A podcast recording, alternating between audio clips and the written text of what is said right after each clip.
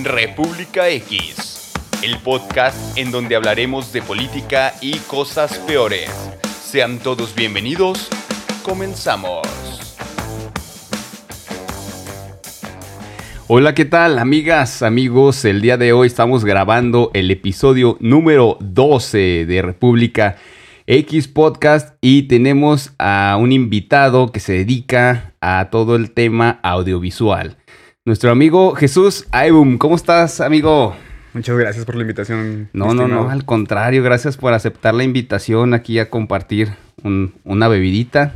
Salud. Y una buena platiquita. Este, platícanos, para empezar, este, ¿quién es Jesús Aebum desde tu voz, desde, desde tu perspectiva? Jesús Aebum. Jesús Aebum es un apasionado de buscar crear cosas a base de la luz, de buscar en la oscuridad crear algo interesante, de, de hacer fotografía, video. Yo creo que si no hiciera esto, no sé qué andaría haciendo por la vida. Eh, Jesús Aebum fue una persona que encontró en literatura una imagen que quiso plasmar y hacer foto. Por eso de ahí todas mis imágenes, incluso mi, mi apodo es Aebum, que es tiempo en latín. El nombre de mi hija Aura. Todo va enfocado hacia la luz hacia Laura este tipo de cosas. ¿Te gusta el tema de la luz y también el de la oscuridad o cómo está el tema? Me encanta, o sea, de hecho, en todo, desde mi ideología de vida fue muy enfocado, mi familia muy religiosa y un poquito más oscuro, todo lo metí en la ideología de jugar con la luz, hacer arte con la luz, eh, buscarle luz a las personas. Y imagínate, la fotografía es el arte de pintar con luz, entonces encontré mi carrera enfocado en mi ideología de vida. ¿Cómo llegaste a, decidir que te querías dedicar al tema audiovisual? Uy, este, te digo, si no me hubiera encontrado con esto, porque yo digo que la fotografía me encontró a mí, no sé qué haría. Terminé la, la carrera a patadas, era un chavo un poquito desmadroso, desastroso. ¿Sí eras? sigo, sigo siendo. y salgo de la, de la preparatoria y no, me dice mi madre, ¿Quieres meterte a estudiar al tecno? Tenemos un conocido, esos que de repente salen y te pueden dejar pasar. Y yo, ¿qué voy a hacer en el tecno? O sea, no me veía con una chamarra de burros, eh, corriendo, jugando, no sé qué hacen, ellos americanos. sí. Y me dice, bueno, entonces si no te gusta eso, vamos a meterte a estudiar la UJET. Y yo, bueno, pues por mi perfil a lo mejor un poquito más enfocado a psicología, medio, medio pirata el chavo. Sí. Y digo, no, no quiero nada. Dice, entonces, no, yo la verdad. ¿Quiero estudiar o qué? Ah. No, sí, o sea, sí quiero estudiar, pero no sé. No le encuentro gastar mi tiempo, el dinero de mi familia en Es una carrera que no me va a llenar o que me va a tener atareado y al final no va a ser algo que quiero en mi vida. Entonces me agarró un año sabático. En ese tiempo tocaba la batería en una banda de, de punk, trash. Y fue un año para tocar. Para trabajar en lo que nos encontráramos y nos dejara dinero para vivir. Y en el transcurso de eso, eh, nos grabamos con los teléfonos hacíamos pequeñas capsulitas de caminando por ahí, de que de repente hace un corte, corta el clip del teléfono, y luego re, reanima la, la, grabación y empezamos a hacer como nuestros cortes de video en el parque caminando de noche. Me acuerdo de Horacio Martín, saludo a mis viejos amigos. Saludo. Y, y así empezamos a hacer video. Y me empezó a llamar la atención. Entonces yo le dije a mi mamá que me gustaría en un momento estudiar fotografía. Y dice, no, ¿cómo se te ocurre? Las cámaras son carísimas. Sí. ¿Y, ¿Y, cómo lo vas a hacer? ¿Y vas a encontrar trabajo de eso? O sea, ¿qué se dedica un fotógrafo en realidad? ¿Vas a tomar fotografías de bodas? De bodas, regularmente, ¿no? y sí pasó, ¿no? 15 años, sí, ¿no? Yo creo que sí. Y deja una buena lanilla de vez en cuando. y le digo, pues déjame ver, le digo, pues déjame meto a trabajar algo más estable y, y, le busco la manera de comprar una camarita. Entonces, un día llegó mi papá y me dice, ¿quieres estudiar fotografía? Le digo, sí renuncia a todo lo que estás haciendo ahorita. A tu banda, a tus amigos, a todo lo que haces, a tu trabajo, el que tenía en este momento y vámonos. Papá es muy atrabancado. Y yo, pues vamos, y me llevó a la Vasconcelos. Y veo la escuela y dije, ay, uh, ok. Yo creo que mejor me hubiera quedado en el tecno. y, y le digo, no, pues está padre, ¿no? te meten a la inducción con el director y fue así de, ¿cómo ves, muchacho? 2300 al mes y yo. Bueno, y aparte más el equipo y lo que requieras, ¿no? Sí, no manches. Y de ahí me agarra y me lleva a la Lobos. Entonces, para empezar, entras a la Lobos y es como ah, espérate tantito, ¿no? O sea, está muy fresa el, el rollo. Yo me acuerdo que traía el pelo largo. traía la greña como hasta la mitad de la espalda. Un pantalón muy entubadísimo. Y llegué y dije, no, ¿qué voy a hacer aquí? Esto es una escuela de, de niños fresa, de niños bien. y me dijo, ¿te gusta aquí? Le dije, está muy padre, pero la verdad no me veo conviviendo con estos chavos. Pues si te gusta, te inscribo. Nada más demuestra que quieres estudiar esto. Órale. Y así empecé mi carrera. Después de no saber para dónde ni... ni ¿Y, rumbo. egresaste de ahí? Del- Sí.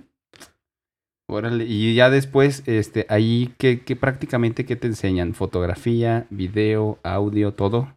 Los comunicólogos son todólogos. O sea, y Ok. tú vas, yo digo que depende de la carrera, es a lo que vas enfocado. En mi, en mi defecto, pues no iba enfocado. Yo tenía una idea de lo que era esto y yo quería ver fotografía todo el tiempo, pero no, llegas a inducción a la comunicación, qué es la comunicación, qué es comunicar, qué es toda la teoría. Y dije, no, que pues yo quiero llegar a una cámara, empezar a hacer fotos. No fue así. Cada escuela yo creo que va enfocado un poquito más a ciertas cosas. La Lobos iba mucho para los chicos que quieren, tienes un laboratorio ahí mismo para que puedas ir a hacer un programa, para que aprendas a editar tus programas, para que te vayan enfocando un poquito más a los medios de comunicación.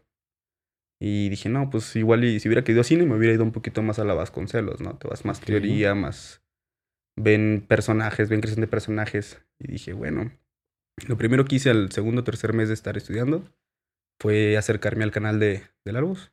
Y a mí hice camarógrafo de, de noticias. O sea, llegué y le dije, quiero aprender esto, ¿cómo ven?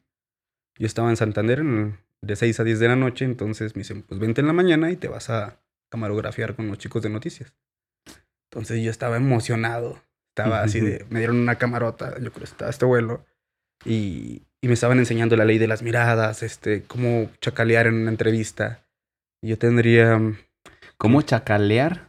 Ajá. ¿Qué, qué, qué significa eso? El chacaleo en una entrevista, ¿te has fijado cuando llega el, el personaje? Ajá. Llegan todos los medios y lo rodean rápidamente lo de los micrófonos Ajá. y vienen atrás todos los de las cámaras buscando tener un ángulo. Entonces arriba las cámaras empiezan a, a golpetearse. Sí, sí, sí. Se agarran los fierros y tú vas pegándole. Entonces agarran al morrito, los demás agarran un buen ángulo y tú te quedas afuera. Y es como, ¿qué? Pues Y es ya. que no, no agarraste un Sí. ángulo, se nos fue la entrevista. Y ahora No, pues se fue. se fue la Se entrevista. perdió. Sí.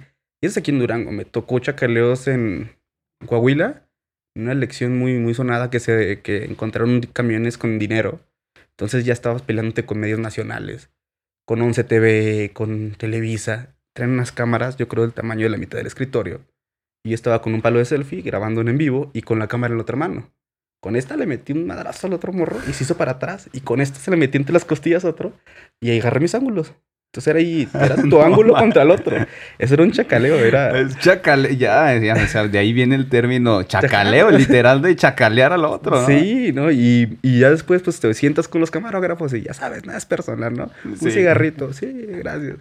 Y, pero el momento del chacaleo es. Vas, es- vas caminando junto con él y empiezas a caminar más rápido. Y el de lado es así de. Vas, a vas, correr, vas. a correr. sí, llegas y empieza. Ahí, porque en una de esas se te va el ángulo, se te va la entrevista y. Y pues la perdiste, o sea, ya cómo, cómo recuperas eso, ¿no? O sea, no se puede. No, estaba bien interesante. Yo estaba en ese momento, era de, güey, qué padre. Esto de los medios de comunicación. Ahí empecé y no me separé casi hasta el final de mi carrera. Ok. O sea, ya cuando estaba ahí, ya estaba, iba de 6 de la mañana a 3 de la tarde, 4 que salíamos. Y me quedaba con un compañero que ya trabajaba ahí, también de mi generación, buen mago. Y de ahí nos salíamos a la carrera. Salías, en, te la pasabas todo el día trabajando, estudiando, viendo algo. Practicando, o sea, ahí lo bueno también es eso, ¿no? El tema de la práctica, porque regularmente, pues en las escuelas, en la mayoría de las escuelas nos enseñan eh, demasiada teoría a veces, pero no nos enseñan práctica. Por decir, eh, yo egresé de la Facultad de Derecho y pues ahí puros libros, ¿no? Estudiar y todo ese rollo, pero no tenemos... Ahorita creo que estaban construyéndose apenas como que un área como de juzgados para practicar o algo así, me parece. Sí. Pero ah, cuando yo estaba estudiando ahí, no había dónde practicar. O sea, te aventaban así al ruedo y salías así de. ¿Y ahora? ¿Qué hago? Entonces, este. Siempre, obviamente, el tema de la práctica uf, es elemental. Y sobre todo en el caso de ustedes, que, digamos, yo, yo digo, como lo teórico, pues sí, este, importa bastante. Pero la práctica, por decir, no, yo en la escuela no sé si te enseñaron el chacaleo, ¿ah? o sea, No, pues ese lo nada. tuviste que aprender acá afuera, ¿no? En, en el ruedo, en el ring. Me lo enseñó el buen Mauricio, el viejón. Y Órale. Cuando llegué, él iba un poquito más arriba que yo en la El carrera. viejón, así le- Eh, Yo le digo el viejón. y el Mauricio fue el que me decía, no, y métete. Y estaba grabando y vas con miedo, ¿no? Y él estaba atrás de ti. Te empujaba la cámara y tú así. "Ay, no". Y lo y grábale sin miedo y agárrale y jálale y pregúntale. Y yo, "Ay, sí". Chócalo, sí. Pues me aventé, yo creo, de, mi- de que entré a salí los tres años de camarógrafo en diferentes lugares. Trabajé en Lobos, en HP, eh, pegado simultáneo a la carrera porque me decía el profe, pues, ¿qué quieren hacer, no? Y, y me pegó mucho porque pues yo no quería hacer nada en la vida. Luego, ¿Tampoco te ves toda la vida como un camarógrafo? Le digo, no, pues no. Ujú. Ah, pues, ¿y qué te gusta? Me gusta la radio, ya que entré aquí me gusta la fotografía, pero veo que hay una rama de cosas muy interesantes. Me gustaría hacer radio. Y nunca me gustó mi voz.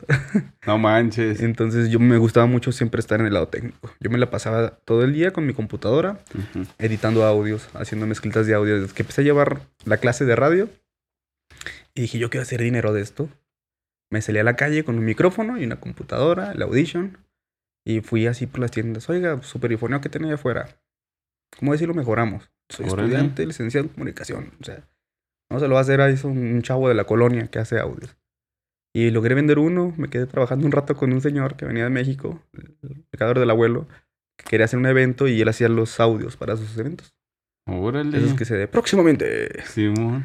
¿Y tú, tú hacías las voces, tú? ¿No? Ah, Llegó un chavo y dije, a ver, tú, en, y más o menos, respira, que, que chichas Sí. mucho, ponte un lápiz abajo de la lengua, quítate el de la boca, aplicando lo que lleva en la carrera. Y llegaba muy contento a la carrera en la tarde. Oye, ¿cómo ves? Ya saqué dinero esto que estoy estudiando, qué chido. Eso, es- eso es una parte también importante porque el tema económico. Digamos, eh, ¿es bien pagado el tema audiovisual? Mm, yo, por ejemplo, ¿O, o relativo? o- eh, fue muy relativo. Por ejemplo, bien pagado, tú buscabas un medio de comunicación, eras editor, por ejemplo, en el, el ramo que agarré, que era ser camarógrafo editor, as- oscilabas entre 2.500, 3.000 pesos así, más o menos pagados a la quincena. Ok, Estás ganando 6.000 pesos al mes. ok. Y pasé de un lado a otro y no vi mucho. Trabajé en, en Megacable también, en el Megacanal, como editor. Y era todo el día, todos los días, excepto el domingo, por 6.000 pesos al mes. Ay, Y dices, en esta, ¿cómo vivimos? ¿Cuánto Sí, gastas sí, tu transporte? sales de trabajar, agarras un taxi a tu casa porque saliste tarde. Y prácticamente está yendo gran parte de tu sueldo. claro. Y el que llegara un poquito más, pues es el, el reportero, ¿no? Y así se van escalando. O sea, si ya tienes prestigio en ese, en ese ramo, pues prestigio sería que tuvieras años y que te fueran subiendo la nómina. Llegó un punto en que dije, cuando una- iban a ser mi hija, dije, no la voy a armar. Con esta lana, Ah, no. no, pues no, y con, un- con una hija menos. Dije, ¿qué voy a hacer? O sea, realmente quiero tener mi casa, quiero tener mi carro, quiero tener estabilidad económica. Si me sigo dedicando a esto aunque me gusta, pues no. Sí, No. pues. De amor al arte no, uno no sobrevive, cabrón, y las criaturas menos. Ya sé, ¿no? Y, y en ese tiempo cerró, cerró el periódico, bueno, el diario que trabajaba, que era HP. Ujú. Me liquidan, me compro una iMac. Dije, no, pues ¿cuándo en mi vida voy a tener una iMac? Me compré una con mi liquidación y me fui a llevar curris. De pura casualidad. Eh, me tocó ver, me dijo una amiga que, que este Chester andaba buscando quien le cuidara su tienda. Tenía una tienda de drones. Órale. Entonces, pues ya le mandé mi curry. Oye, que la fregada. He hecho como que bodas y ahí me inventado dos, tres clips. Y ya le sé mover un poquito una cámara semiprofesional. Ujú. Entonces sabía mover pues el ISO, o sea, los valores Sí. de una cámara. Y Que es todo un rollo, ¿no? Ese tema también para este eh, la luz, la iluminación, volvemos a lo mismo. La iluminación, la oscuridad, eh, subir o bajar el ISO, se quema la imagen y todo ese tema, ¿no? Mm, Temas muy técnicos que, pues la verdad, eh, yo los, los he poco conocido porque pues manejo yo el, el tema de mis camarillas, que no son como que profesionales, pero este, aún así, es todo un lío técnico, una cámara, o sea, me acuerdo yo me compré, la primera cámara que me compré fue una Canon, pues semi-profesional, o sea, porque no, no le llegan a, a esas ya super monstruos y cámaras que existen que también cuestan no un dineral, ¿no? Este, pero ahí fue cuando yo decía, no manches, que, que, está, que es todo lo que trae, o sea, ¿no?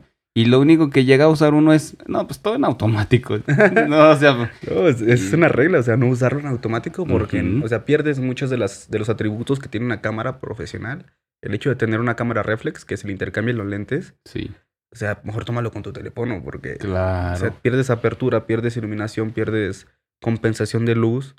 Y yo me acuerdo mucho que cuando entré a la carrera me dieron una hojita, me decían, bueno, que fue mi examen, que era que hizo utilizar en interiores, exteriores, bien iluminados interiores, mal iluminados exteriores, bien iluminados exteriores.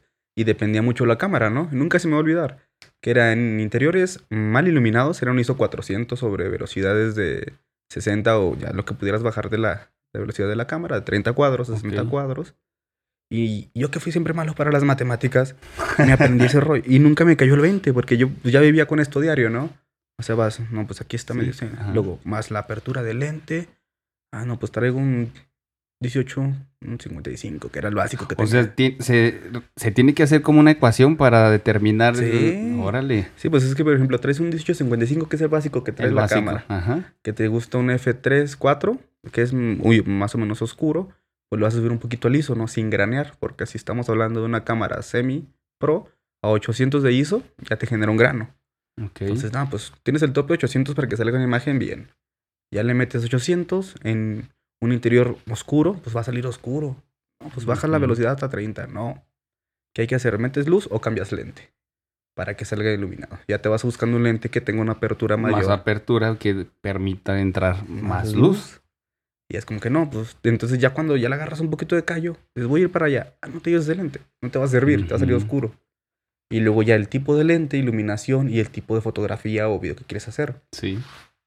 Hay mm, lentes para retrato, 50, 24 milímetros, que te pueden agarrar un, medio superior, desenfocado bonito, y tienes tu personaje. Que varía también en los micro 4 tercios, ¿no? En el tema de los milímetros de, las cámaras, ¿no? Ya lo vas cortando la imagen. Ajá, se corta la imagen, tengo entendido, ¿no? El tipo de cámara que usas, por ejemplo, llega a grabar con, con Blackmagic y le metes un 50 y te lo va a cropear. Ya no 50, ya es 30. Por lo mismo que te va el tipo de sensor que tiene. Y es como que te aprendiendo las ecuaciones. Y el otro día me preguntaba un compañero que se dedica al audiovisual, pero en el tema de animaciones nada más. Le digo, te envía, graba tú. dice, no, es que no le sé. ¿Cómo que no le sabes? Trabajas en una televisora, o sea, está básico esto. Me dice, no sé cómo te aprendes todas las ecuaciones de esto porque Digo, se te olvidan a veces dónde lleva acento una palabra, pero te, aprendiste todo eso. Digo, pues sí, me gusta mucho. ¿Te gusta? ¿Te apasiona tu trabajo? Bastante. Sí. Tanto, digo, que ahora contabas, te compraste tu, tu iMac y entonces entraste a, la edición ya de, de video, de audio. ¿Tú puedes hacer ahorita, digamos, cualquier tipo de clips o o, tienes como un área específica que te, que te gusta y que te dedicas a eso. Fíjate que yo le busqué bastante por la edición, porque el hecho de generar emociones a base de algo que tú creas, de tú decir, tienes un video, pero ese video le puedes meter una canción, y si tienes el ritmo adecuado, si tienes las tomas correctas, vas a generar algo. Una armonía, en... ajá. Entonces vas viendo los tipos de edición, ¿no? Que es un poquito más largo, pero no respetando los cortes. ¿Por qué? Ah, porque estás viendo una toma contemplativa y te vas con una canción suave, lo alargas 5, 6, 7 segundos. Y cuando estaba en la carrera es, no, 5 segundos es la, la, percepción que tiene una persona en toma. Entonces cada 5 segundos vas cambiando de aspecto. Y después me di cuenta que no, puedes meterlo hasta en 2 segundos. Y la creación de una toma de 2 segundos era un mundo, una producción, para que el editor llegara y aquí va a ir una toma de 2 segundos. Ay, ¿Lo por qué? Porque si te fijas en, en el corte musical vas cortando a tiempo tú vas a rítmicamente. ajá. Vas como que clic, clic, clic, clic. Y cambia. y vas cambiando de toma. Y vas vistiendo con alguna voz en, off. Y vas sintiendo eso y dices, ah". Es que eso es increíble, perdón, porque eh, regularmente creemos, yo como ciudadano normal que no me dedico a eso, pues que agarro mi teléfono, ya todos los teléfonos traen cámara, y que puedes grabar lo que quieras, digámoslo así, y ahora ya le puedes meter tú la música como quieras. Sin embargo, tú como lo expresas, me parece que es transmitir realmente, o sea, mandar un mensaje el, eh, y plasmarlo a través del audio y del video, eso, eso me parece pues algo... Ah, está, a mí está increíble porque fue Exacto. todas las inquietudes que traía, todo lo que sentía es, quiero hacer un video de esto. Y un ejemplo, por ejemplo, un día me fui a grabar al Panteón de Oriente. Ujú. Dije, es el 2 de noviembre, yo quiero grabar algo del 2 de noviembre. Pero nadie me lo pidió. Ok. Entonces, pues conseguí el contacto, le hablé al señor de, de la puerta, oye, ¿cómo ve? Un 200, se arma. Y si me tardo más otros 100. ¿sí? Y ya le dije a un amigo que le gusta mucho salir a cuadro. Eh, le dije, bueno, a la cara, oye, pues acompáñame. Dice, sí, no, está, como está un poquito cuadrado. Ujú. Se llevó, se pintó, se arregló, se puso así todo chamán. Órale. Y, y me acuerdo que ese día no teníamos cámaras. Tenemos, pedimos prestado una cámara y con los celulares. Le digo, es que quiero transmitir algo el 2 de noviembre. Pero no traigo bien la idea. Entonces, a ver, vamos a ver qué se nos ocurre ya estando ahí. Porque tenemos un escenario muy fregón y como estamos en pandemia, no había nadie en el panteón. Ujú. Primero el panteón. Segundo a las 12 de la noche. No manches. Tercero, teníamos una persona vestida con calaveras, traíamos monos, traíamos un trapeador que llenamos de gasolina. Y fue así de, ¿y qué quieres transmitir? Le dije, es que no quiero que se vea como, ah, mira, qué bonita ocurrencia se dice eso, ¿no? O sea, él traía un tema que quería plasmar eh, las, las raíces de, de un de México, un México más chamánico. México no conquistado. y, y dije, yo tengo la ideología de buscar cómo transmitirlo, entonces, ¿qué te sientes los dos? Mezclamos eso. Y me llevé varios días con él y platicamos, hicimos... Yo creo que esto fue hasta una ceremonia porque no vi sé bien qué pasó ahí. o sea, sí hizo un círculo. ¿Un ritual literal? Sí. No manches. Es un círculo con, con gasolina, puso tres calaveras. Y dije, si ven aquí un medio o algo, nos va a decir, no manches. No, sea, están abriendo un portal. así. Y sí, pero la emoción de, por ejemplo, grabamos una toma a 120 cuadros de él aventando gasolina. Hicimos dos pruebas primero. Yo la hice y dije, ves, no es tanto ciencia, hicimos un tutorial en YouTube, ok. que hoy en día bueno, sacas mucho de ahí. Sí. es, no dejes entrar el aire cuando sacas la gasolina a tu boca, porque puede regresar el mismo oxígeno y te quemas. Fuck. Y no sabíamos eso. ¿ah? Entonces ahí estamos practicando, yo lo practiqué me gustó mucho. Dije, ahora. tú- ¿Aventando? Sí. No manches. Dije, tú vestido como estás vestido y, y yo grabando como voy a grabar. Vamos adentro de una de las tumbas más, más emblemáticas de Durango, donde dicen que se mete una señora a grabar ahí. Y venía el buen Messier conmigo y, y el buen César. Y Messier pues ya tenía rato en la producción. Le digo, aviéntate algo de arte. Arte es acomodar todo, todo el aspecto. Ujú. Traíamos calaveritas, limpió el área, buscó que no hubiera animales ahí que nos fueran a picar. eh, puso dos, tres velitas, calaveras dentro de una tumba. Disculpe la señora si alguien la conoce. y se mete. Y ya estamos todos preparados. Y de pura casualidad, digo que a veces el destino fue muy sabio y nos puso en lugares indicados. Va pasando protección civil, que andaban quitando panales de- del panteón, aprovechando de que no había nadie. Ok. Y se quedan y dijo, no, estos muchachos se van a quemar.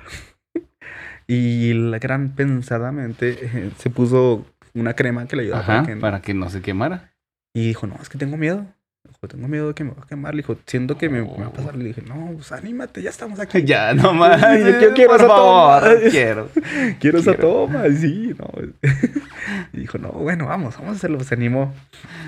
Y se metió, agarra la gasolina, agarró mucha gasolina, suelta el bonche. Se ve increíble cómo se ilumina toda la capilla. Estaba el compa del panteón así de, no manches. Los de protección civil.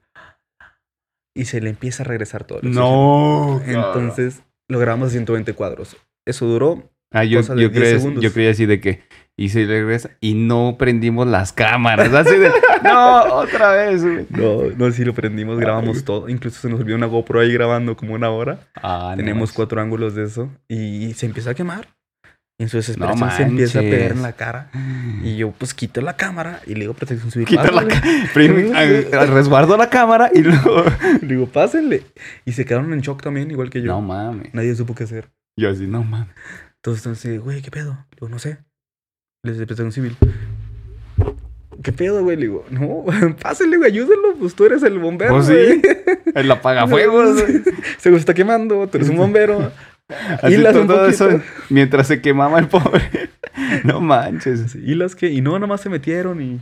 ah, sí, No estás bien. pasó nada. Eh, Y este sale y lo primero que me dice, te dije, cabrón, te dije que me iba a quemar. Y yo, Ve esto, toma. sí, Velo. no. Realmente sí fue así. No, de, ve esto, bueno, está bien. Valió la pena. Sin pestañas, ¿verdad? no, gracias a Dios no se quemó tanto. O sea, sí se le marchó un poco, se depiló. Okay. Bueno. Y seguimos grabando. Entonces sí le ayudó la, la, crema que se puso, ¿no? No, yo estaba paniqueadísimo. Dije, vamos a matar a alguien en video. No más.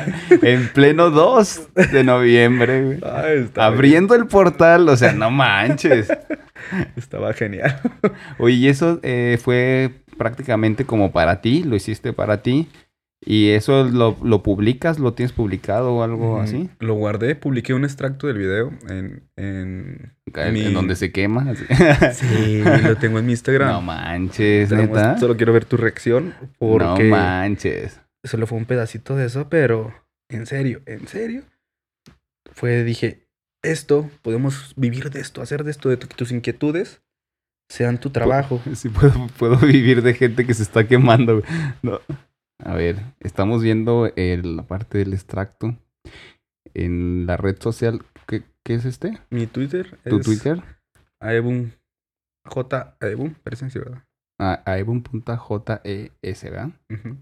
Para que lo contacten. Ah, no manches. Ah, no. Se ve el fuego. No manches. Ay, se le regresó. Ah, no más. Se ve, se ve, lo voy a decir, se ve chingón, ¿eh? O sea, digo, sí, se está quemando, pero le metiste edición a esa parte también, ¿verdad? Sí. Y se ve así como tétrico, como. Pues es que así estaba el lugar, ¿no? Estaba oscuro, te digo. Me gusta mucho manejar claros oscuros, o sea, a ver. Y no es actuado. No, o sea, por ejemplo, ahí fue de, a ver, ¿qué hizo le tenemos que meter a esta cámara para el momento en que saque el fuego? No sé qué me la toman, porque mm, tenemos un tiro. No vamos a repetir Sí, no manches. es lo que decía, imagínate que, ¿sabes qué? ¿Eh? Luego tenemos que volver Porque es que no. No, acomodamos bien la cámara, güey. El decir que no acomodaste bien la cámara es para que no calculaste bien tú. Sí. Entonces, imagínate, el trabajo de, de alguien que opera cámaras es tener bien en cuenta los factores que influyen. Una explosión, cuando lanzas fuego, para que no te vaya a fregar una toma. Sí, porque pues, es una única toma. Es lo que decías del chacaleo también. Si no, si no agarras al que vas a entrevistar, se te va la entrevista y no tienes el material, literal. Aquí, bueno, aquí nosotros tenemos tres camaritas, pero es, imagínate, yo que no le sé mucho, o sea, lo hago de manera artesanal, este, pero si se nos va una, una toma, pues ya ya se fue, o sea, ya no, ni modo de que, ah, vamos a volver a grabar. él. Y sí pasa, ¿eh? Y, si no, sí, pasa. Y de veras, mira, a veces, por decir, pues se me salen de foco, a veces los invitados, pero porque, eh, pues no, o sea, no tengo camarógrafos, ¿verdad? si no. Me pasó cuando digo, estaba aprendiendo de, camarógrafo de, una reportera, que muchos saludos a Gaby. Eh, fue mi primera relación tóxica. Nos la pasábamos discutiendo que vete por allá. No, es que está bien feo. Y luego, así. Entonces, con ella me pasó la desgracia que una vez no grabé una entrevista. Mm. Perseguimos al, mono por la plaza. Y fue, señor diputado, ¿cómo está? Y, díganos los temas que van de coyuntura ahora en el Congreso del Estado. No, sí. Y, y la mala maña de traer la mano en el botón de rec. Entonces, en vez de darle rec, le corté. Entonces iba caminando, iba grabando el piso. Y, cuando llego es... Le picas. Y corté. ¡No! y se avienta la entrevista y, sí, muchas gracias, qué buena entrevista, muchas gracias. Va a verlo en la semana, ¿no? Y ya cuando voy, siempre reviso mis, mis tomas. Y luego que no la encuentro y veo nada más una toma de, pies caminando yo. Hijo de mi Digo, tenía en ese momento, ahorita yo creo que nos llevamos bastante bien, discutíamos mucho. ¿cómo vas a decir a alguien que le acabas de regar? Sí. Y fue así de, compañera, compañera, lo que no grabé. No. No grabé. Luego me quedan en su coraje, porque ellos tienen que llevar tantas notas, sí. se regresa y ahí que pudo haber hecho mal o bien. Mal eso, ¿sabe qué? Este güey es un pendejo y no grabo. Vienes, ah, ¿sabe qué? Se nos olvidó preguntarle algo su criterio como persona, yo se lo agradezco mucho, fue eso. o sea, te digo, malamente pudo haber dicho, no, ¿sabe qué? Mi sí. camarero es un estúpido, no se preocupe, mañana lo despedimos y traemos otro. Pues hay un chorro de morros ahí estudiando esto. Pero no, le agradezco mucho que en su momento fuera de, ¿sabe qué? Se nos olvidó un tema y me acaba de preguntar mi, mi jefe que, le, que ya lo tengo aquí, pues que le pregunte. Y una vez retomamos y me amplió un poquito más lo que traía. Entonces fue de, ah, para mí fue un, sí, no me van a regañar llegando, pero qué buena persona. Sí, así, gracias a eso mantuviste la chamba todavía. Sí, y no, o sea, por ejemplo, ahí era estudiante becado. O sea, por ejemplo, el canal te, te ofrecían una beca para que tú siguieras estudiando por trabajar ahí. No te pagaban. No, pero te becaban. sí, Oye, ahorita que mencionaste así la entrevista al señor diputado, este, el tema audiovisual, ¿cómo impacta en la política? Políticamente hablando, tienes que ser vigente. Como, como bien dicen, si no le echas salsa a tus tacos, pues, pues no. Y si el de lado no ve que le está echando salsa, no se le va a antojar tu salsa. ¿Cómo saber mantenerte vigente? Muchos dicen, publica todo algo diario. A lo mejor y tienes un like, dos likes, pero es algo que tiene que mantenerse. Difícil llegar y más complicado mantenerse. Influye bastante desde tu imagen, que quieres proyectar, los colores que tienes, los logotipos. O sea, por ejemplo, si ahorita yo trajera aquí unas líneas, a lo mejor también influyen en mi imagen, ¿no? Eh, hablando de política, pues las, las corrientes que tienen, sus logotipos, tienen cierta dirección por lo mismo, son de izquierda o derecha. Entonces, todo eso influye de una manera que cuando ya trabajas, por ejemplo, con ellos, eh, hay gente que está atrás de ellos viendo que no tenga aquí algo mal, que no se le vaya a rogar algo aquí, que estés bien, que estés bien parado y atrás es... Y espérame, para la entrevista porque... No, no, no, no va. Entonces su imagen es, es algo que vende y vende porque son un producto. Es correcto. Aunque sí, yo digo que la política hay muchos que sí quieren ayudar y apoyan bastante. Entonces tú eliges a quién quieres apoyar, ¿no? Esa es, la dualidad que existe en la política. Efectivamente, yo por decir, en este podcast que precisamente se llama de política y cosas peores, de repente la gente me pregunta, oye, ¿por qué invitaste a tal o X personas si no se dedican a la política?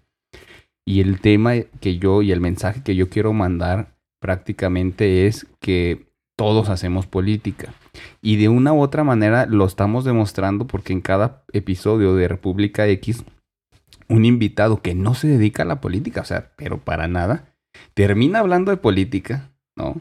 Termina dando a veces hasta ciertas propuestas políticas que dices, oye, un ciudadano, y pues claro, porque el ciudadano sabe qué es lo que le duele. Y tiene voz. Y tiene voz. Bueno, eso es lo que estamos intentando hacer, que cualquier ciudadano tenga voz, ¿no? Porque realmente este, es raro ver así de que, oye, pero eh, un músico, por decir, ¿qué tiene que ver con la política? Y de repente hablando, los voy, los voy llevando al tema político, por decir, en el caso de que no hay sindicato o no tienen este, prestaciones, como en el caso también de los de producción audiovisual, ¿no? En el caso tuyo, eh, no hay sindicato no hay como una barra, me comentabas, no hay como un gremio que, que se proteja, por decir, digamos, pasan los años y cómo te jubilas o que, cómo está el rollo. Nunca te jubilas. Ajá, tienes que seguir trabajando hasta que uno se pele de aquí, ¿no? Del mundo. Entonces, toda esa parte es cuando yo digo, ahí está el tema y eso es política, ¿no? Y el término política se ha venido desvirtuando, o sea, a tal grado de que decimos, la política es el arte de mentir o es el arte de comer sapos y o sea, todo ese rollo y claro que no es cierto, son los asuntos de la sociedad, todo, así punto. Entonces, la otra parte que yo digo es que tenemos que estar informados, tenemos que participar, tenemos que tener participación activa, porque al final de cuentas los ciudadanos son, son los que saben que le duele a la sociedad, qué le hace falta. Y los representantes políticos son los que tienen que ejecutar esas, por decir, una calle que está toda llena de hoyos. Pues haces política desde que le pides al funcionario, oye, tu trabajo es tener las calles bien pavimentadas. Haz tu trabajo. Pero si nos dicen que la política nada más le concierne a los políticos, nosotros no, es más, nos mantienen callados, estamos callados, no decimos nada y seguimos con las calles llenas de hoyos, ¿no? Entonces, en el caso de la política que dices, son un producto, claro que sí, porque la otra parte, pues es una campaña política. O sea, haces, hace, y tienes que ofrecer desde vender una, una propuesta, desde vender una imagen, una ideología y te la tienen, digo, vender en el aspecto de que la ofreces y alguien te la tiene que agarrar. O sea, me explico. Y, y en el caso audiovisual me parece que es altamente importante y ha venido creciendo exponencial, creo yo, porque pues antes, eh, sin las redes sociales, lo único que tenías como espacio audiovisual era un canal de noticias, ¿no? Y te tenían que invitar ahí y pues no invitaban como que cualquier persona, o sea, tenías que, ya que tener como cierto reconocimiento. Los gigantes del mundo. Ajá, exactamente. Entonces, hoy las redes sociales han abierto un campo increíble en donde de repente eh, alguien que te con un solo con un solo celular de repente se hace viral, ¿no? ¿Sí? O sea, es, vende un producto sin querer y se hace viral. En el caso que mencionabas ahorita, la izquierda, la derecha, la ideología se ve reflejada a través de colores, de símbolos. ¿Cómo impacta el tema audiovisual actualmente para, por decir, en una campaña política? ¿Qué, qué hacen? Tú, tú, has trabajado, entiendo, en, como en campañas políticas. Así es. ¿Desde dónde, ¿Desde dónde parte? Digamos que yo quiero ser candidato y llego y te digo, ¿sabes qué? Necesito que me hagas no, haz de cuenta que yo no sé, solamente soy el producto. Necesito que me hagas todo el, show para mis medios de comunicación, imagen, logotipos y todo, ¿no? Pues ¿Por dónde empiezas? ahí? Empezaría checando pues, sus fortalezas, debilidades, un análisis FODA, ¿no? O sea, un análisis FODA. O sea, ¿tú qué, vas a ofrecer? ¿Qué, es lo que quieres dar? ¿Cuáles son tus, fortalezas, tus ejes de campaña? Generalmente salud, bienestar, calle, o sea, y él lo va checando y dices, ok, ¿por dónde empezamos a trabajar? ¿Cómo estás tú? ¿Cómo te ve la gente? ¿Cuál es tu percepción de la gente? ¿Qué tanto necesitamos trabajar en tus, en tus redes, en tus medios? Para saber a qué tanto tenemos que imprimirle trabajo o qué tanto no. Empezamos a hacer una gira de medios. ¿Para qué? Para que te vuelvan a ubicar. Que digan, no, ok, mira, aquel señor que está a la vuelta. Y de ahí tienes, pues como toda empresa, ¿no? Una misión, una visión de lo que quieres ser. Muy adentro de tus ideales, obviamente porque por algo buscamos un puesto, porque es querer apoyar al pueblo, querer representar la voz de, un gremio, por eso hay bastantes ramas de... Y uno como audiovisual, por ejemplo, yo me tocó ser fotógrafo, camarógrafo, productor, a veces estar ahí ayudando con línea discursiva, de estamos al día con esto, usted que a lo mejor trae temas más de, de la gente del campo, pues yo voy a estar buscando en todos los medios qué es lo que hace falta, cuáles son las quejas, qué es lo que necesitamos. Bajó el frijol, subió el frijol, aquí hay que apostarle, qué hay que nosotros proponer. Porque pues ellos tienen muchos temas, obviamente, y tú llegas, mire, esto es lo que tenemos en puerta, este, vamos bajando un poquito el frijol, ¿qué le parece si bien se viene el tiempo de frío? Vamos ayudándole un poquito a la gente para que tenga la manera de solventarse. O sea, eh, digamos, abarca desde, el, desde hasta ciertas propuestas. Sí, o sea, tú, le puedes ir detrás de él mire, son los temas que tenemos, ¿qué le parece? Y pues lo vas dando, te vuelves un consejero te vuelves un fotógrafo. Un fotógrafo está con él desde que despierta prácticamente hasta que va al baño. O sea, en campaña, en campaña es de 6 de la mañana. Hay que recorrer tres municipios. Vas ahí, estás con él en su casa de campaña, se sube, te, agarras, te preparas con tu cámara en la mano, ¿no? No sabes en qué momento vaya a pasar una señora le voy a dar la mano y tengas la fotografía del año, ¿no? la fotografía, la típica fotografía. Yo decía, ah, no sabes en qué momento va a llegar una viejita y le va a dar un abrazo a la viejita. Y dices, no, aquí es, aquí es. Y, si no estás acomodado, pues ya vale. Y te pregunta, ¿tienes la foto? Por decir ese tema, eh, ¿por qué la foto con la viejita? El acercamiento con las personas, obviamente. O sea, el, el, el beso en la frente a la viejita, el el agarrar un bebé o un ah, el típico de sí de en la frente. Por ejemplo ese es el acercamiento y la empatía que tienes que generar con las personas no de yo soy pueblo. Y está comprobado creo no que efectivamente ese tipo de imágenes genera eh, un impacto emocional en las personas no sí o sea cuando vas a ver a un político dándole un sapio a un niño no o sea no, se pues, muere su carrera. pues sí. Que, hay, varios que sí pasan y sapean a la no pero digo y ahí tú también vas cuidando de hey, no hay celulares no hay cámaras no. ¿Y si lo viste? Ey, ven para acá. Sí, no, por favor, no. no, más. Sí, ese tipo de cosas, este... La dirección en la fotografía en campaña, ese, la, hacia dónde mira la persona, ¿no? Si vas a llegar a hablar con alguien, ya no es solo una mano, una estrechada, un abrazo. Es, lo estás viendo la cara, estás hablando con él. La altura, si ves a una señora un poquito chaparrada, no vas a llegar a imponerte enfrente de él. Y el fotógrafo obviamente no se va a poner en la parte de abajo para que se vea el... Grandote. No, pero sí cuando está con otros políticos que traen pique. Ajá, es como que llego yo y... El hecho de poner un hombro sobre otro, la mano sobre el hombro de otro político es... O sea, el, saludo y... Es como, eight. Órale. Y lo ves mucho en campañas. que no me abraces, no, así. Y eso, como tú lo dices, ya en imagen expresa mucho. Esa fotografía la agarras y mándale a los medios, ponle en los periódicos y es un, es un, ¿quién va arriba? Soy yo. ¿Quién manda aquí? Soy yo. Y es que, mira, así un tema local de aquí de Durango, el día de ayer me parece, o antier, eh, salió una fotografía en donde sale un aspirante a gobernador con otra figura y fue un así de ¿qué está pasando? ¿No? O sea, algo hay.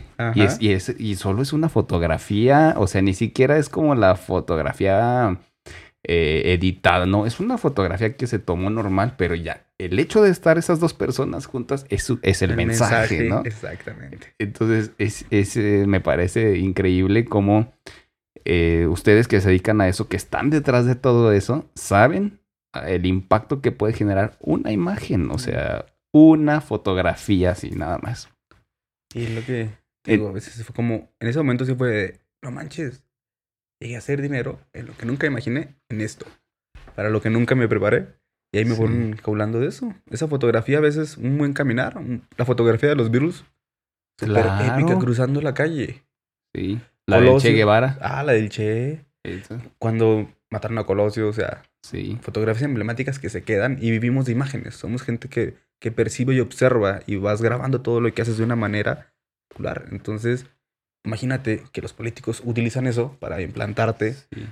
Hasta mm, lo platicaba ahorita de, de simbología. Tú, sin necesidad de ver el, nombre de Puma, sabes que es Puma. El de Nike, sabes que es Nike. Y de un político, sabes que es un político. Exacto. Sí, y se, se ve mucho ese tema, por decir, en previo a campañas, por decir, ahorita también anda rondando una imagen, ¿no? De una mano. Y este, ustedes saben, la van a empezar a ver, así. este, y luego, luego ya dices, no, ya sé quién es y claro que Ya lo asocias con Claro. Y sin decir nada. sin decir nada. ah, va para gobernador. Ajá, ah, sí, así de, ah". sí, es correcto. O ha habido campañas aquí en, en, Durango y en el país y en muchos lados, pues, en el mundo que juegan con eso. No sé, por decir Aebum, ¿no? Y, y tu A, la A de Aebum, por decir, la, la haces como un... Tiene un nombre, ¿no? Imagotipo o algo así. Y ese lo avientas, ¿no? Sin decir nada, avientas la A y el simple símbolo ya te ubican. Ah, es Aebum. Es Aebum. Y es la magia de, del comunicólogo del audiovisual de poder interpretar este tipo de cosas. O sea, la ropa que usas te, te, define también. Políticamente hablando, o sea, es como, ah, trae amarillo, trae rojo, trae verde. Te casaste con un color, un azul. Sí. o sea. No, y sí, mira, yo milité mucho tiempo en un partido político y, los colores, pues te los montas, ¿no? Y inclusive llegas a dejar de usar otros tipos de colores, por decir, el color de la competencia, no lo usas, güey. o sea, te van a ver en la calle es como, no lo usas. Ah, ya te cambiaste. Y luego te empiezan a adjudicar todo lo del partido, o sea, no es la persona, eres el partido. Así es. Pero nada, pero aquellos nada con los y luego se va a pasar con, con los verdes, morados, sí. Sí, y literal, cuando un político, hablando de temas políticos, se cambia de partido, se cambia la camiseta, literal, o sea, se cambia el color de la camiseta. Y muchas veces hasta casi su ideología y religión, porque si eres moreno eres por un lado, ¿verdad? sí. Y si eres panista, o sea, cositas así, si eres azul vas más para allá, Fifi. Es correcto. ¿Por qué? Pero ese es el semblante que tienes que te han sembrado por Sí, no, no, por años, porque entiendo que eh, hay un estudio, me parece, no, no lo recuerdo, pero por decir el tema de la fotografía de la viejita, el, del niño, y hay una que es muy poderosa también, que es la de agarrar a los políticos comiendo.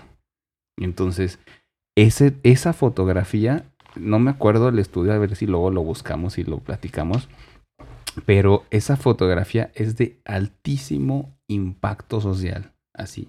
Y no sé si te das cuenta, el presidente de la República, Andrés Manuel, lo hace mucho. Y lo hace en fonditas. No lo hace en restaurantes. Lo hace en fonditas y lo hace comiendo. ¿no? Y, o sea, tu entorno, quién te rodeas, cómo se viste la gente que te rodea. Porque ahí estás en el, en el foco rojo, ¿no? Van a ver cuánto cuestan tus zapatos. Así, a ver, screenshot zapatos, 5 mil pesos. Ah, y son baratos, ¿eh? Sí. Pero el saco, la ropa, dónde come, con quién anda, cuántas camionetas trae, por qué trae tantas camionetas. O sea, un político se supone que está cercano a la gente, un regidor, y va viendo por el bienestar del pueblo, ¿no? Entonces, pues obviamente van a dar una lana. También la, la gente es muy muy talachera y es, nah, es que ese señor, ya viste, está embolsando todo nuestro dinero. Y yo te puedo decir de dos, tres personas que llegué a conocer que, que no, o sea, realmente su sueldo es como... Es correcto. Yo siempre lo he dicho, ¿eh? Por decir, antes de que llegara Andrés Manuel a la presidencia, porque él implementó lo que le llama austeridad republicana, donde recortó muchos salarios y se bajó el salario él y rebajó los salarios de los diputados y de los senadores.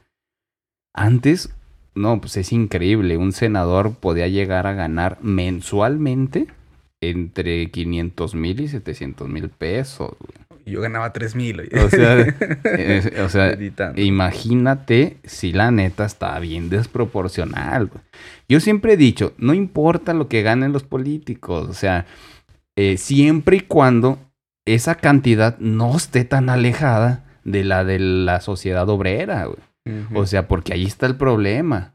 O sea, es la distancia que existe entre ese tipo de salarios al salario de un obrero, que lo acabas de decir, o sea, ah, dices, no manches, es una grosería, o sea, esto, esto no puede ser.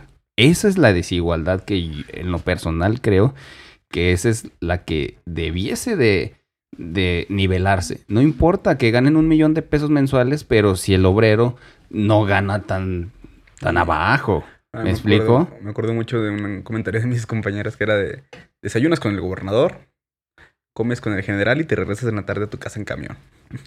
sí. y sí, en la mañana vas con el gober y te avienta sus pláticas, son las mañaneras. Las mañaneras. me acuerdo las... Había mucho... Yo cuando empecé a ver esto lo vi como una novela. Oye, ¿qué, perdón, ¿qué opinión tienes hablando de las mañaneras?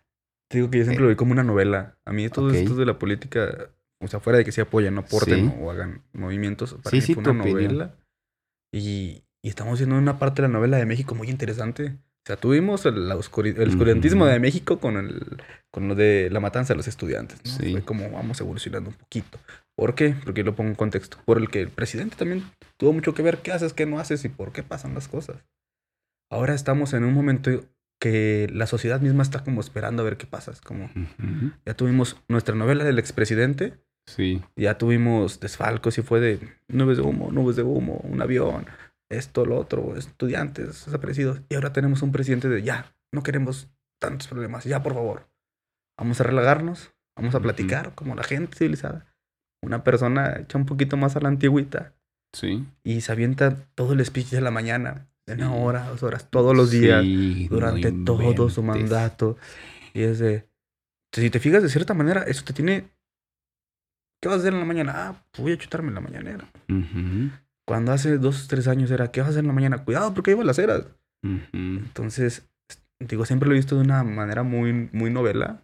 Todo, desde cómo trata el presidente a cómo está el parlamento en el IPC cuando, cuando hay elecciones, porque es, no es cierto, yo me opongo, están haciendo mal, están utilizando más sus recursos y están haciendo actos anticipados.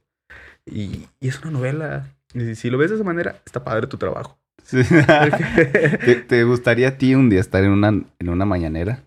Sí. ¿Y qué le preguntarías al presidente? Ay, Dios mío, cuántas cosas. ¿Sí? Por ejemplo, ¿por qué, fuera de eso, por qué una red 4G, 4.5.G en México cuando tenemos calles con llenas de agujeros? y si yo salgo de aquí, de Durango, al, al salto, ya no tengo señal. Y me quedo incomunicado, ¿no? ¿Por qué ver mm, temas de... Yo sé que lo primordial siempre va a ser salud, bienestar, trabajo y educación. Lo que todos ciudadanos sí. requiere de base. Como si trajera mi presupuesto mensual, ¿no? Esto lo quiero para que no se me muera monito. Sí. y después, ¿qué vas a ver? Comunicación. Mm, cómo, cómo crecer, cómo organizar a tu sociedad. Siempre hay como, ¿qué hace? ¿Qué preguntaría? le preguntaría por qué no ponen en las escuelas un, una clase financiera, una clase de educación, educación mental, o sea, cómo, cómo crecer siendo sano mentalmente y cómo crecer siendo económicamente viable. Financiero, es correcto. pero así desde, ¿qué te gusta? ¿Secundaria? Que ya te dan tus 20 pesos y administrate. y dices, no, pues mira, por ejemplo, a mí me tocó, pues voy a comprar las papitas y ya en la prepa me dejo para un cigarro. Sí, sí. Pero económicamente. Sí, teoría no nos enseña nada. Lo vamos aprendiendo y a lo mejor hasta mal aprendiendo, porque o sea, ciertas prácticas financieras las tenemos eh, muy malas. Sí, mi primer sueldo fue lo agarro y lo gasto. Sí. Y vivo 15 días así. Sí, esperando que llegue la quincena otra vez, pero un chorro de días sin dinero. Sí, sí. Y es mala administración. O sea, la verdad es que es mala administración porque no nos enseñan. Pero te fijas cómo personas que no se dedican a la política ya traen propuestas. O sea, que ese es el tema importante. Yo lo que digo es que la gente sí se da cuenta de todo. La gente se da cuenta. Entonces, el tema de las mañaneras ha abierto un área diferente, lo has mencionado. ¿Tú lo ves de manera positiva el que el presidente haga sus, sus mañaneras? Externas lo que mucha gente quisiera, o a veces se preguntaban, ¿no? Y siento que por ahí nació un poquito su, iniciativa de, esto de las mañaneras, de qué está haciendo el, qué están haciendo, cómo están trabajando, cuáles son tus planes, en qué vas a gastar, en qué vas a invertir, qué nos pasó ayer.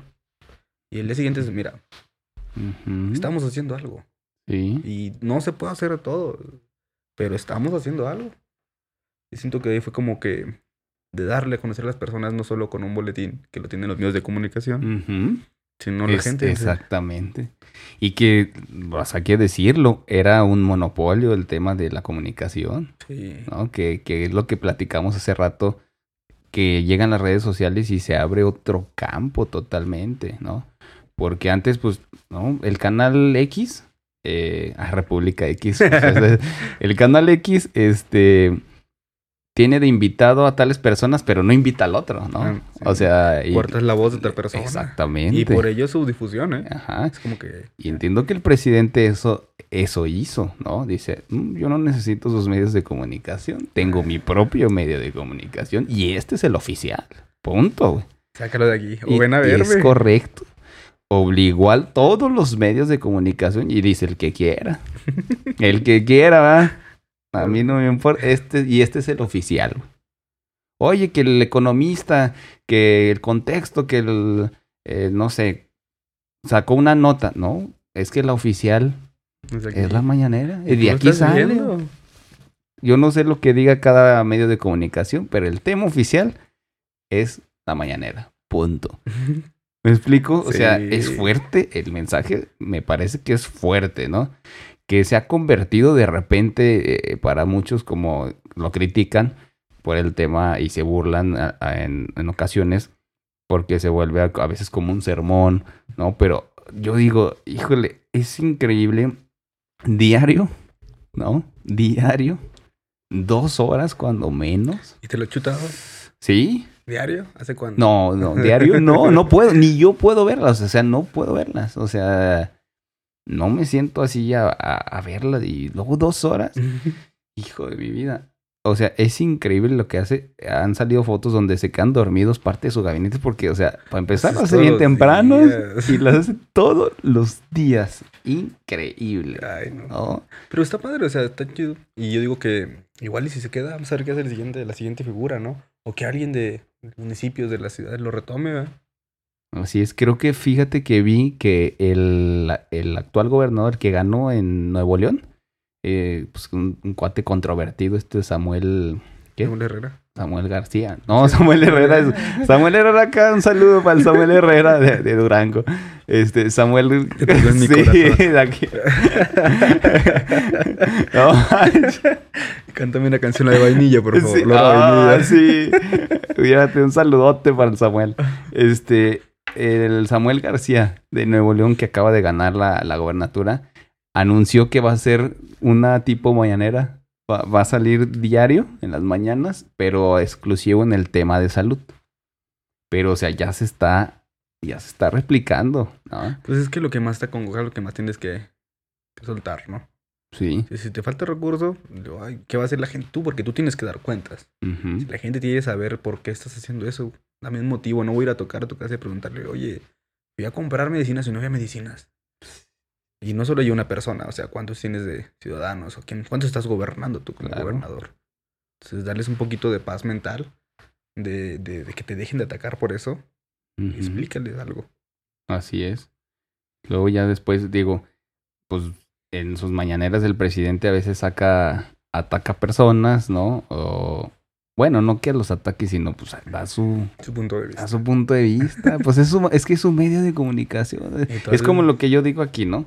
Pues aquí platicamos de lo que queremos platicar, al final de cuentas, pues es, es abierto, es- eh, se publica y el- la gente que nos sigue y nos, nos escucha, pues les agradecemos, ¿no? Y, y la gente que no quiere escucharnos, pues también es libre de no escuchar, o sea, También se les agradece. también se les agradece el hate, así es.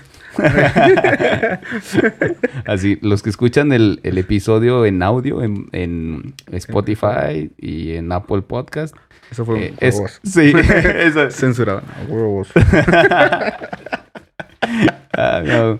Oye, en el tema de la imagen, que es altamente poderosa, ¿qué es más poderoso, la imagen o el audio? Ahorita, porque Uy. por decir, y yo no sé, o sea, yo cuando empecé a hacer el podcast, yo quise hacerlo video podcast, ¿no? Porque eh, entiendo que el formato de podcast inicial o como es el formato es el puro audio. Pero yo dije, empecé a ver que había video podcast y dije, ay, es que también el tema de la imagen, Es el importante. impacto es importante, ¿me explico? Entonces, pero ustedes qué detectan que es o qué pesa más o son temas diferentes, o sea, ¿qué, qué pesa más, imagen o audio? O los dos, o cómo está. Dentro de la carrera veías por separado radio y televisión. El radio como uno de los medios de comunicación que trascendió más en el, pues ahora sí que en nuestra vida. O sea, tú, primero fue la radio, luego fue la tele, obviamente. Pero cuando llega la tele, la radio le baja. Eso me recuerda, por ejemplo, un tema que era un- una radio muy conocida aquí, Grupera en Durango. En sus tiempos más mozos, nunca lo olvidaré porque hice parte de mi tesis de eso, que de cada cinco personas, tres las escuchaban. Entonces, te imaginarás el impacto que tenía Sí. donde pasabas, me acuerdo que me decían, profe, yo una vez pasé por todo 20 de noviembre y en una, tras otro, tras otro, tras otro local, escuchabas a la radio. De que estás en tu casa con tu mamá, ¿qué hace tu mamá? Pues pone la radio y se pone a hacer el que hacer, ¿qué onda, mijo? ¿Vas a desayunar? Solo para estar escuchando algo tiene la radio. Y te sales y agarras el taxi rumbo a tu trabajo y, y la sigues, sigues, escuchando. escuchando. Ujú. Y llegas ahí y dices, ah, caray. Sea, la importancia de la radio. Y la tele te tenía muy, muy acomodado a horarios. O sea, tú tienes Ujú. que estar sentado en la tele de 8 a 9 para ver un programa. Sí. Y la radio la traías en la mano. ¿Qué pasó con, con la evolución de los medios de comunicación? Pues dejamos de escuchar a la radio porque no, ya no estabas para todos lados. Ya puedes hacer tu propio contenido, ya podías generar esto. Y la televisión la fuimos haciendo a un lado porque ya no estamos en el ritmo de llegar a las 9 de la noche, sentarte con la familia a cenar y vamos a ver el programa de 100 duranguenses están haciendo cosas en este momento. Sí. Sí, es Entonces correcto. quitamos los lo que ya estaba muy acostumbrado a hacerse. Ujú. De donde nacen, por ejemplo, tu espacio. Ya estás combinando dos, dos medios que trascendieron. Si alguien te escucha, pues va en su podcast, en su carro, se Sí. meta. Y si quiere verte, tienes que estar generando, hacer un contenido interesante, tienes que estar haciendo Sí. algo que, que valga la pena verte. Y más, vamos evolucionando. Y más hacemos y queremos hacerlo todo muy rápido. Eso. Queremos transmitir algo ya. La gente Sí. quiere las cosas en, vamos, ya dámelo porque ya me tengo que ir a hacer otra cosa. Hay una doctora, eh, no me acuerdo del nombre, se los voy a dejar ahí en, en los comentarios o ahí, para que la vean. Eh, me parece que es española, no sé. Pero estaba, apenas la estoy escuchando, pero es, es muy interesante porque habla de neurociencias, pero cuando habla de neurociencias se enfoca a cómo está funcionando ahorita nuestro cerebro y cómo funcionamos con los aparatos. O sea, eso que estás diciendo de que el aparato lo tenemos aquí y queremos todo ya de inmediato, en inmediatez. O sea, ahorita la comida, tú agarras y en una aplicación de comida, tú pides y te lo traen hasta tu casa. 20 minutos, 30 minutos, pum. Ya es mucho. Lo tienes. ya quiero Ajá. comer. Ajá, ya quiero comer, lo quiero ya. Este, el, tipo de contenido en, en redes.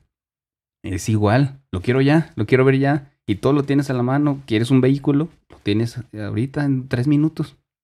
Así, llega. Y ella explica cómo, cómo ha afectado de cierta manera y cómo ha impactado el tema de, de las pantallas. Ella habla mucho de la pantalla y del tema audiovisual, cómo impacta porque en los niños el, la pantalla cuando somos niños, nuestro cerebro funciona de diferente manera a un adulto. Entonces eh, está, está formándose, está creciendo, se está alimentando.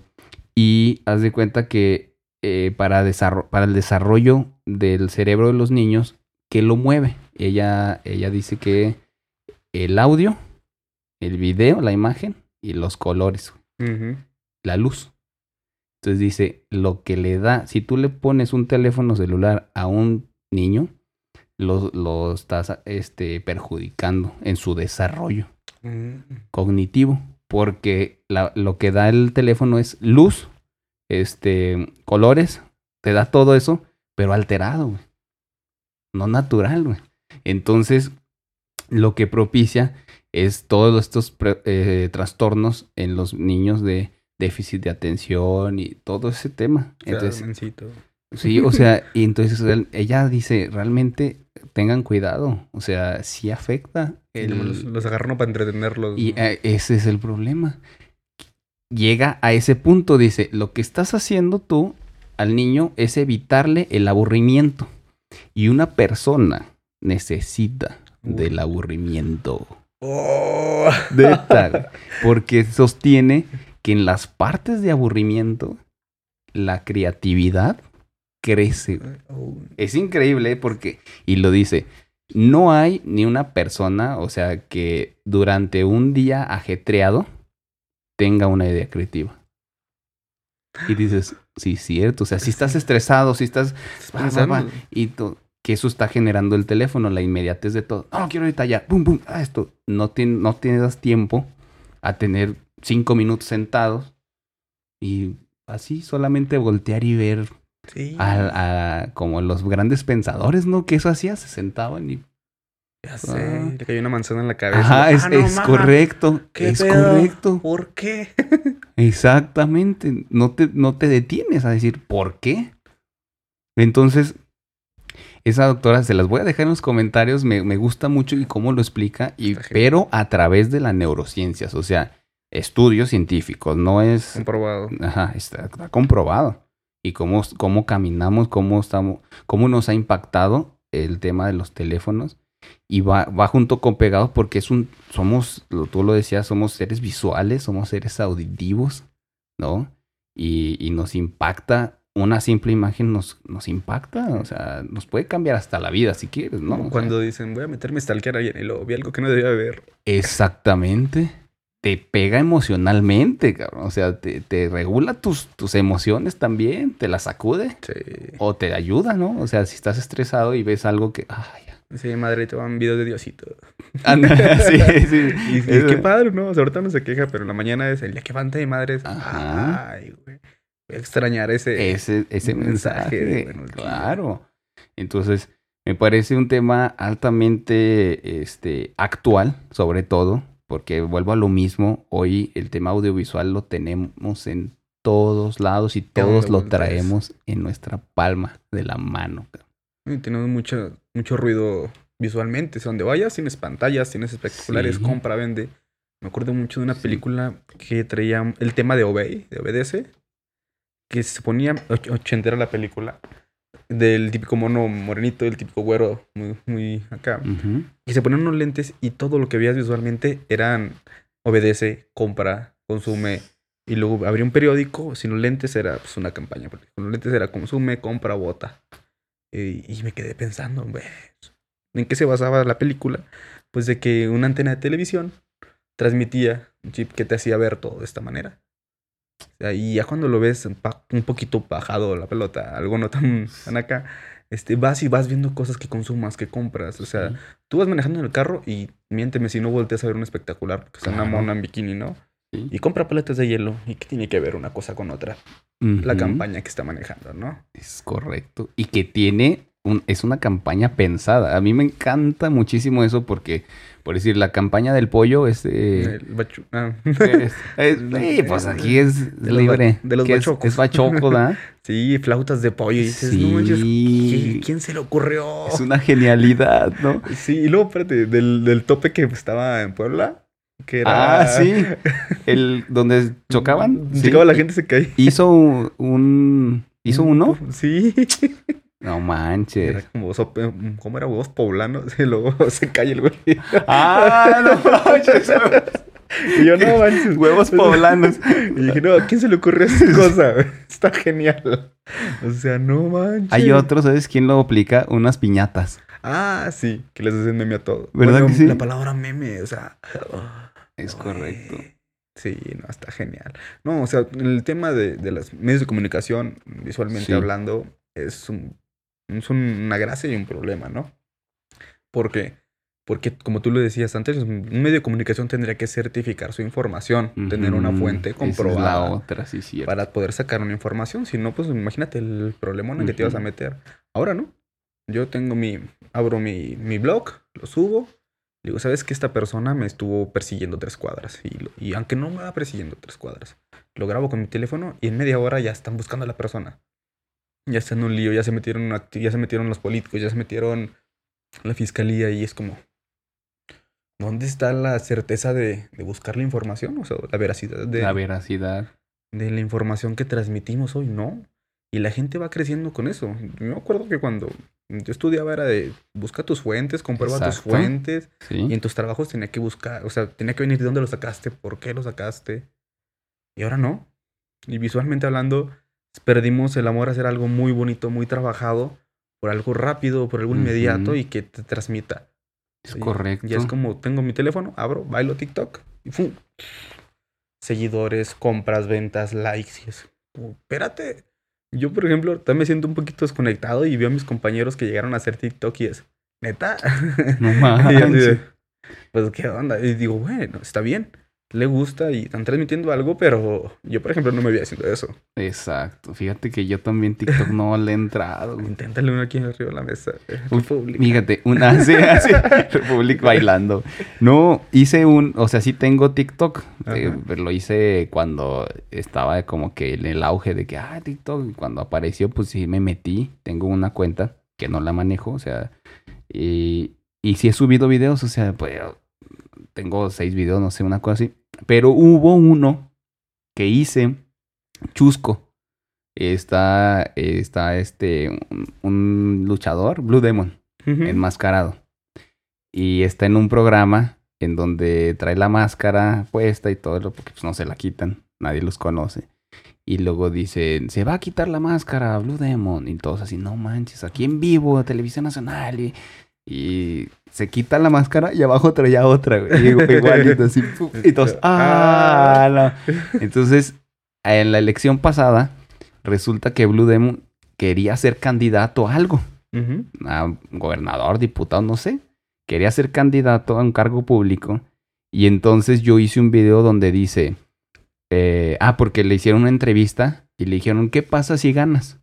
Si ganas, de, este, o sea, vas a gobernar con una máscara, y dijo, eh, no me voy a quitar la máscara. Ah, qué bueno. Así dijo, no, yo sí gano, yo voy a, a gobernar o a, con máscara, güey. Pues, si, la gente vota por él, lo puede hacer, ¿no? Pues yo digo que, pues sí, ¿no? O sea, digo, ahí en un tema legal, fíjate que no, no sé cómo impactaría, no me he metido a estudiarlo.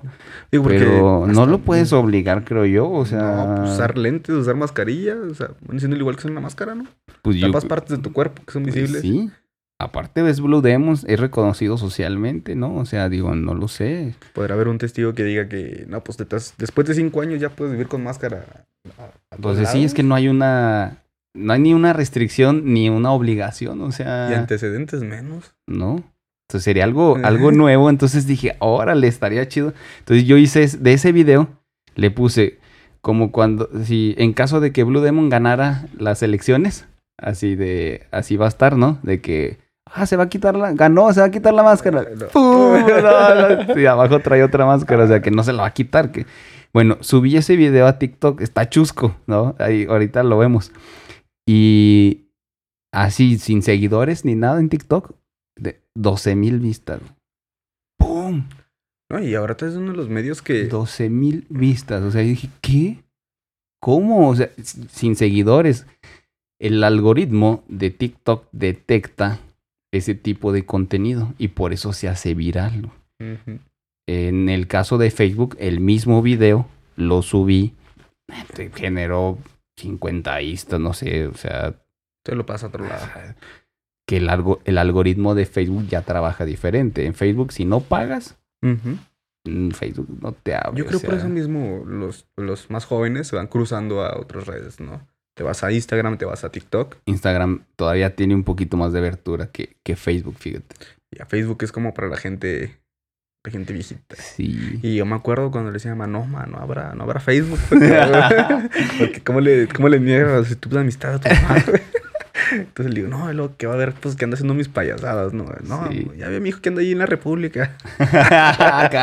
Saludos.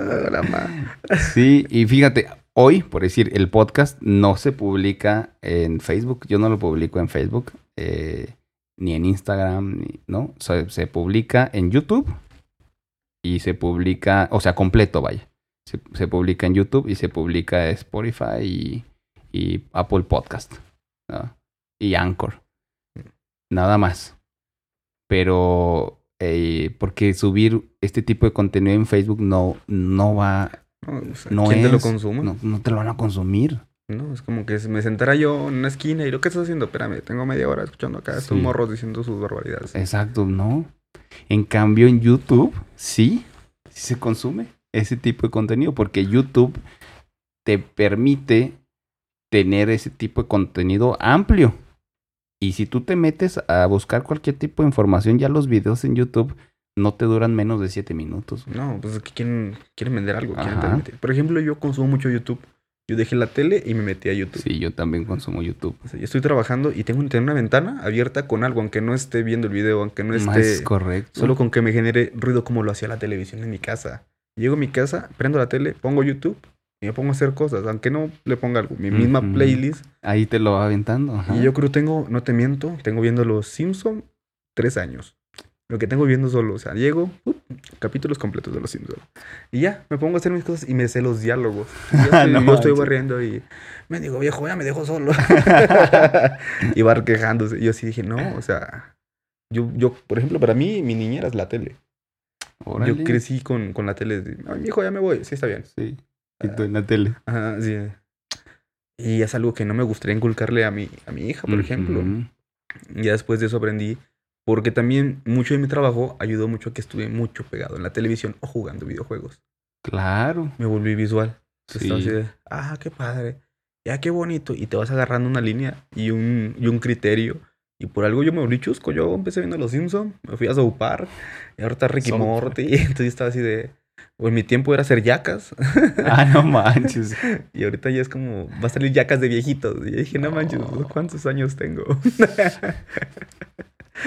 ¿Va a salir ahorita? No. Va a salir Yacas. No manches. Yacas, pero ya todos viejitos, ya todos así. ¿Cómo consumes contenido? Por ejemplo, ya veo el contenido que, que ve mi hija y son ya son españoles, ya son, son youtubers españoles haciendo Argentinos. haciendo slime. Y yo, ¿qué es el slime? ¿Y cómo puedes hacerlo en tu casa? Y yo, eso es peligroso, ¿no? Sí, así. si uno se hace daño, se lo comen. sí, hay algo extraño con los españoles y con los argentinos. Yo, yo los he visto y hay, muchos. Hay muchos youtubers y lo consumen los niños. Sí. Y no, a veces no entiendo igual que ¿Qué estás viendo? Pues no, ¿qué está, qué está haciendo? No, que un slime. O está... ¿Qué es eso? ¿Cómo eso entretiene a la gente? La mantiene ahí. Tienen millones de vistas. ah, no, pues te diré, de los en vivos de videojuegos. Es como que ves ahí. Exactamente. Dos mil, tres mil, cuatro mil personas. Y yo, ¿qué están jugando? Minecraft. Y luego. No puedes jugarlo tú. Así de. Ponte a jugarlo tú. O sea, ¿cómo estás viendo a alguien jugarlo? O sea, si yo no lo entiendo tampoco, güey. Es como que no, es que míralo. Ah, cojones, ya mató. Ah, vamos a empezar la jugada. ¿Cómo vamos, tío? Vamos a empezar de nuevo. Eh, vámonos rápidamente. Vamos a jugar todas, todas las cosas. Vamos. Bien, bien, bien. Y luego, güey, ¿qué pedo? Así habla mi compa en la esquina del que se motea. Mejor, o sea, es como si yo estuviera viendo marihuana. Le digo, güey, ¿por qué es un marihuana? Pues no sé, se ve bien entretenido. Está entretenido. Esta es, es la magia del tema audiovisual, ¿no? Cómo ha es. impactado y va a seguir impactando porque esto va a seguir creciendo. Y hay que ver cómo evoluciona. Exactamente. lo que sigue. Y lo que tienes que hacer en tu caso, pues es ir evolucionando con, con eso mismo, ¿no? Pues nunca dejar de estudiar. Exacto. Como todo. Como toda carrera, creo yo, ¿no? O sea, De que algún día valga algo bonito, tenga algo bien. yo me acuerdo, fíjate, que decían así, no, el derecho es bien difícil porque te- las leyes se actualizan, se actualizan y se actualizan y tienes que estar actualizado porque si no, pues ya no eres abogado, o sea, ya no eres un buen abogado, ¿no? Pero hoy, eh, sobre todo en el tema audiovisual, es igual, ¿eh? O sea, no, nunca se va a acabar tu, tu carrera, tu preparación, porque tienes que estarte actualizando, actualizando, actualizando, actualizando. Y van a sacar más cosas. ¿no? Y geniales. O sea, ahorita esto que estamos haciendo es, wow, qué hermoso. Esto era la cabina de radio de, de mi escuela. Sí. Y emocionado por ponerme unos audífonos y ve qué profesional luces. Wow. Eh, yo cuando grababa me ponía la correa de la cámara y me ajustaba para que no se me moviera, ¿no? Y así me inventé campañas. O sea, cuando me contrataban era sí y una imagen bien movida es, wow, los demás audiovisuales. Qué bien, no tiemblas, tienes pulso. Y ahorita es, sacan un fierro, se estabilizó, Sí. un fierro que te cuesta ya 5 mil pesos. Y es ¡fum! Y Y ya te, te puedes mover para donde sea y le- la imagen se estabiliza. Sí, ya, o sea, ahora ya es muy fácil hacer un videoclip. Ya es- ujú. una cámara ya trae cuadros que antes no, mm, yo no podía editar en la escuela. En mis trabajos era así de, wow, ¿cómo hiciste una cámara lenta? Tienes equipo Phantom, o sea, le inviertes, le Oh. inviertes cientos de miles de pesos, Sí. ¿no? Ahorita puedes comprarte una cámara de 50 mil pesos, súper fregoncísima, 4K, 120 cuadros, que ya no tienes una limitación por ISO, porque ya no te genera grano. Con un estabilizador puedes grabar de noche, de mañana, de tarde, la puedes meter en el agua. Y es de, "Uy, ¿qué tanto? Si, eres un poquito pensante y creativo, el mundo es tuyo. Y si no, vas a hacer lo básico que nosotros batallamos para hacer con el equipo que teníamos, ¿no? Un tripié de aluminio con una pata rota porque se me cayó. y estabas así de, no te muevas, no respires. y ahorita no, o sea, tenemos un mundo afuera porque que fotografiar, que tomar. Y, y salte de tu perfil. Cuando digo eso es, deja de tomar cosas a tu altura, agáchate, levántate, súbete, da vueltas en el piso y vas a ver que el mundo se ve diferente, si lo Mm. ves diferente. Muy bien. Ya hubo un, una plática muy amena, ¿no? Este, Siempre es un gusto. bienvenido a, a este programa. Este es el primer episodio que grabo contigo, pero está abierto eh, para luego- y está abierto para que si en algún momento quieres dar así como que un mensaje contundente, este es tu espacio, ¿no? Muchas gracias. Este, vamos a, a terminar el episodio 12 de República X Podcast y estuvo con nosotros Jesús Aebum. Síganle este, en sus redes sociales donde te pueden buscar, este, porque pues pueden eh, ocupar hasta de tus servicios. sí. Pueden buscarme en, ahora sí que en Facebook para los viejitos que Sí. todavía quieren por ahí algo, algo facebookero. Una, una boda, sí, ah, 15 años. Pueden buscarme como Ebum en Facebook o Jesús Alvarado Ebum, personal. Y en Instagram como ebum.ges. Ok. Así que si Tienes quieren- ahí material también tuyo para que lo pueden checar, Claro tu que sí. tema, todo el trabajo que haces audiovisual, Sí. videos. Y ahorita, pues más que nada, con, con mi productora que se llama 34000 Producción y Diseño. Ok. Va un poquito más hacia este, pues todo lo que tú quieras hacer de tu imagen, de tu empresa. Algo más profesional, algo dirigido, digo, que tú sepas que va a tener un mensaje impactante.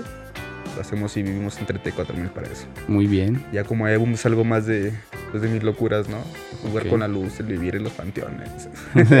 Quemar gente, güey. Quemar gente en los panteones. Si alguien quiere algún día irse conmigo a dar la vuelta, contraten un seguro de vida. Yo, dice, yo llevo la gasolina. Este hombre es un cerillo. Mira, ¿quieres echar algún mensaje final este, sobre relacionado con el tema audiovisual o lo que tú quieras? Es libre, te agradezco mucho que hayas estado aquí. Ah, pues agradecerle mucho a todas las personas que nos han apoyado, como tú. Gracias. A los que han creído en el proyecto que es esta persona y esperemos algún día hacer algo que les enorgullezca. Así va a ser, Miego. Muchísimas gracias. Este fue el episodio número 12 de República X Podcast. Nos vemos en la próxima. Chao.